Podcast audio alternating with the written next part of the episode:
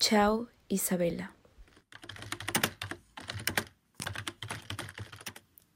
Isabela y yo nos conocimos en mi otoño y su primavera del 2020, en plena época del coronavirus. Aunque nos encontrábamos en lados extremos del mundo, el destino, o más bien una pandemia, hizo que nos conectáramos. Han pasado años desde ese momento, otros otoños y primaveras que vinieron y se fueron. Nuestra amistad duró solo una estación, pero aún así dejó una marca para toda la vida. Hace unos días tuve que entrar a mi correo antiguo para resetear una contraseña de mi actual correo, y por curiosidad me quedé chequeando todo lo que había ahí. Encontré correos de cuentas a las que ya no entraba, uno que otro correo de mi último año en la universidad, y sin querer ya había retrocedido unos cinco años. De pronto, algo captó mi atención. Un Chao Isabela como asunto. Me quedé helada. Isabela es, más bien, era, una niña de doce años de España. Vivía en un pequeño edificio en el centro de Madrid con sus papás y sus abuelos. Era hija única. Soñaba con viajar por todo el mundo le encantaba cantar y durante el tiempo que estuvo en aislamiento con su familia, montaba pequeños espectáculos con marionetas en las tardes para entretenerlos. Deseaba con toda su alma tener un gato y llamarlo Tom, pero era asmática. Un día, explorando la enorme cantidad de aplicaciones sin ninguna supervisión adulta, encontró una app que te permitía intercambiar cartas con extraños o, como ellos lo llamaban, futuros amigos alrededor del mundo. Era como un omegle, pero vía texto. Esa fue su primera carta para mí. Hola, ¿cómo le están pasando en tu ciudad? ¿Tampoco te dejan salir? Isabela. No sé qué me sorprendió más, que mencionara que estaba encerrada o la carita que había puesto después de su nombre con un 3. En esa época yo estaba en mi último año de colegio y ver eso me provocó una cierta extrañeza mezclada con ternura.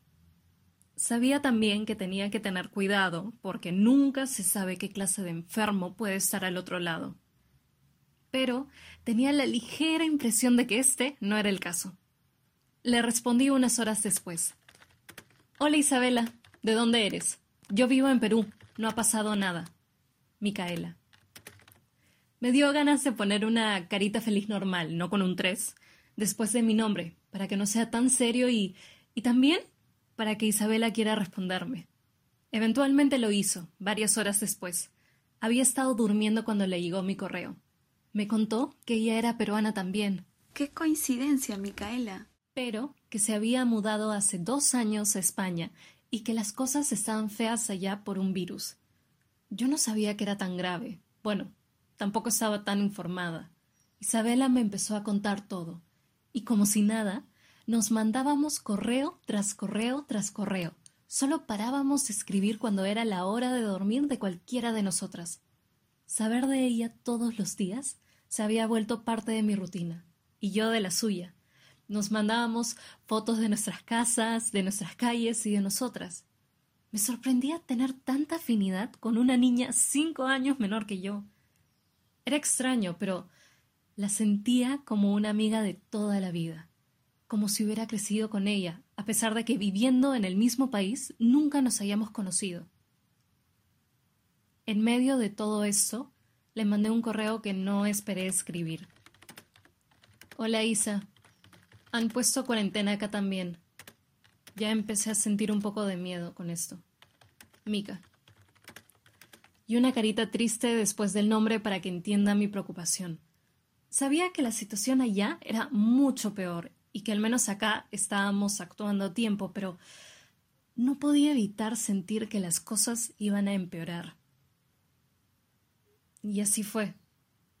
Cada vez aumentaban más semanas de cuarentena y con ellas aumentaban más mi ansiedad y una profunda tristeza me invadía. Me preguntaba ¿Cuándo sería el día que volvería a ver a mis amigos de nuevo, si ya no podíamos ir al colegio?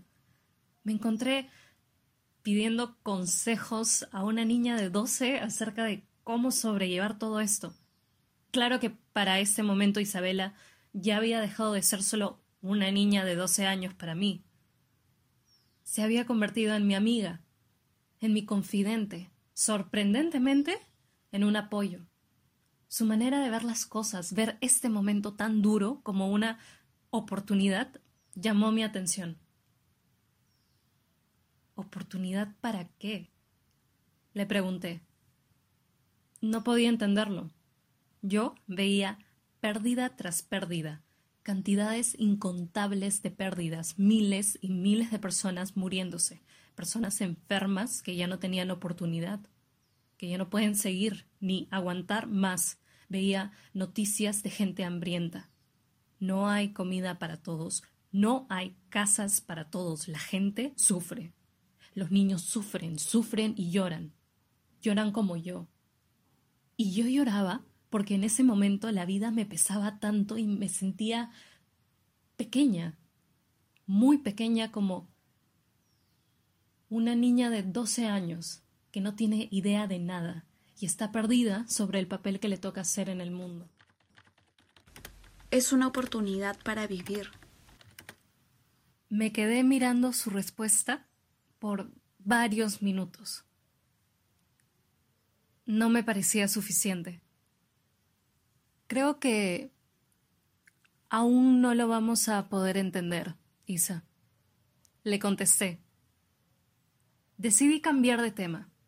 Le pregunté qué había hecho en el día, porque ya era de noche allá, y eso me hacía pensar que tenía unas horas ganadas, que había algo en el otro lado que ya había ocurrido, que aún no llegaba donde yo me encontraba y que podía aprovechar. Estuve haciendo una lista de los lugares a los que me gustaría viajar cuando logren vencer el virus. Estuve buscando fotos también. Están muy bonitas. Te las comparto si quieres. Italia era el primero en su lista. Me daba cierta pena y cierta ternura de lo ingenua que podía ser Isabela. ¿Acaso no sabía qué pasaba ahí ahorita mismo? Sí lo sabía. Por eso lo escogí, Mika. Aún así, me quedé viendo por horas las fotos. Eran realmente hermosas. Y le dije, así porque sí. Cuando todo esto acabe, a mí también me gustaría viajar. Quisiera conocer Italia. Me gustaron mucho las fotos. Mika. Hay que encontrarnos ahí. Isa. Y eso quedamos. Fue una de las mejores promesas. Nos mandábamos correos sobre cómo sería el viaje. Pusimos una fecha tentativa. Buscamos ciudades para ir. Pensábamos en todo lo que comeríamos. Voy a comer las pizzas con un montón, montón, montón de queso. Nos iríamos con nuestros papás y nos conoceríamos todos. Sería un buen viaje antes de comenzar la universidad. ¿Llegaré a entrar a una universidad con todo esto? ¿Realmente podré graduarme este año? Tener clases virtuales es lo peor. Cuando estés en la universidad, ¿me seguirás escribiendo? Claro que sí, Isa. Carita feliz. El sueño, la promesa de un viaje, de experimentar la vida en otro lado al menos por un corto tiempo, me subieron los ánimos que estaban en el recontrasuelo.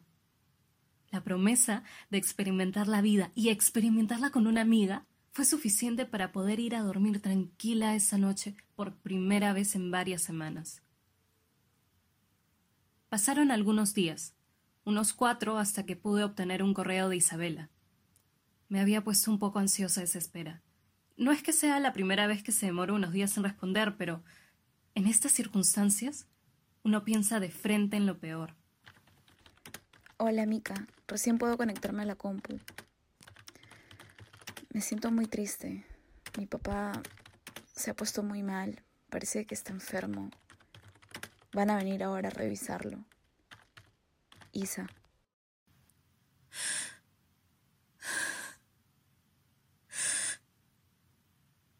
Sentí una presión terrible en el pecho, como si me hubieran puesto ladrillos encima y no me los podía sacar. De manera inconsciente, mi mano se había puesto en mi pecho y sentí lo acelerado que estaba mi corazón.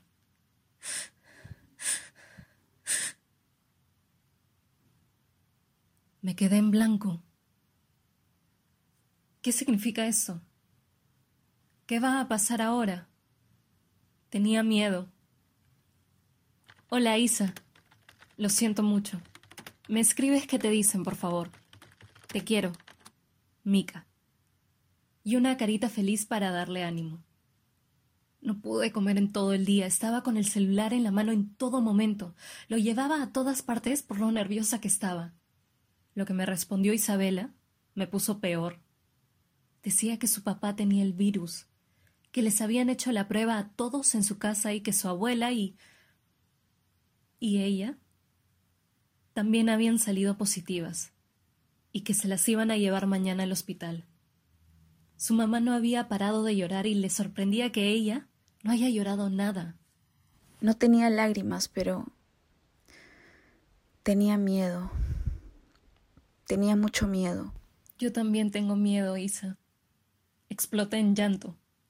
Mi mamá entró a mi cuarto confundida. No sabía qué pasaba. Yo solo le pedía que por favor me abrace. Y pensaba si. Si la mamá de Isabela la abrazó así cuando se enteró si se aferró con su vida entera a su hija por miedo a que se la arrebaten de este mundo. Y eso solo hizo que yo llorara aún más. Eventualmente llegué a tranquilizarme, porque pensaba que debía responderle lo antes posible. Si es que mañana van por ella y se la llevan, quiero que me lea una última vez. Se me caían las lágrimas cuando pensaba en eso de última vez. No sabía qué responderle. ¿Qué le respondes a alguien que quizás no te vuelva a leer más? No te vuelva a compartir más. ¿Qué le respondes a la muerte? Es una oportunidad para vivir. Y en ese momento entendí. Empecé a escribir el correo. Vamos a empezar el viaje. Le puse en el asunto Chao, Isabela. Tendríamos toda la experiencia del viaje por correo. No me considero alguien que sabe escribir bien, pero en ese instante las palabras fluían como nunca. Escribí cada parte del viaje. La emoción del momento cuando nos encontramos en persona por primera vez. Nos vemos a lo lejos. ¿Te das cuenta que soy yo y... Corremos a encontrarnos. Nos abrazamos. Me emociono hasta llorar. Yo también lloro. Le escribo cada parada del viaje de la manera más detallada posible las cosas que comemos y ella siempre pide pizza, porque es mi comida favorita. Le mando todas las fotos que me compartió y unas extras que yo busqué por mi cuenta. Llegamos al último día del viaje. Estamos cenando pizza en una mesa muy larga. Nuestras familias están ahí. Tu papá y tu abuela están ahí. Todos los que quieres están ahí. Incluso tu gato Tom tiene una silla en la mesa y decidimos quedarnos a vivir ahí para siempre. No tiene por qué haber un adiós. Le mandé el correo cerrando con un te quiero. No me volvió a responder más. Siempre me pregunto qué hubiera pasado si ignoraba su primer correo o si me escribía otra persona. Seguramente me hubiese aburrido los dos días y hubiera pasado a buscar otra actividad para la cuarentena.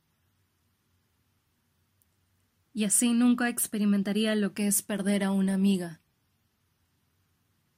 Eso hubiese sido un alivio. Pero entonces jamás hubiera conocido a Isabela. ¿Y quién sería hoy yo si no pasaba por eso. Probablemente nunca hubiese viajado a Europa, ni visitado Italia para cumplir una promesa a medias, ni a Madrid, esperando encontrarla en una de las calles de las fotos que mandó. Tenía una ligera pero persistente esperanza de verla caminando por las calles, o sentada en una banca observando la vida delante de ella. Tendría quince. Para ese entonces, probablemente ya no se acordaría de mí o... O quizás sí. Quizá se hubiera quedado mirándome por un momento y se daría cuenta. Pero no diría nada. simplemente me sonreiría. Y solo con eso yo hubiera sido tan feliz.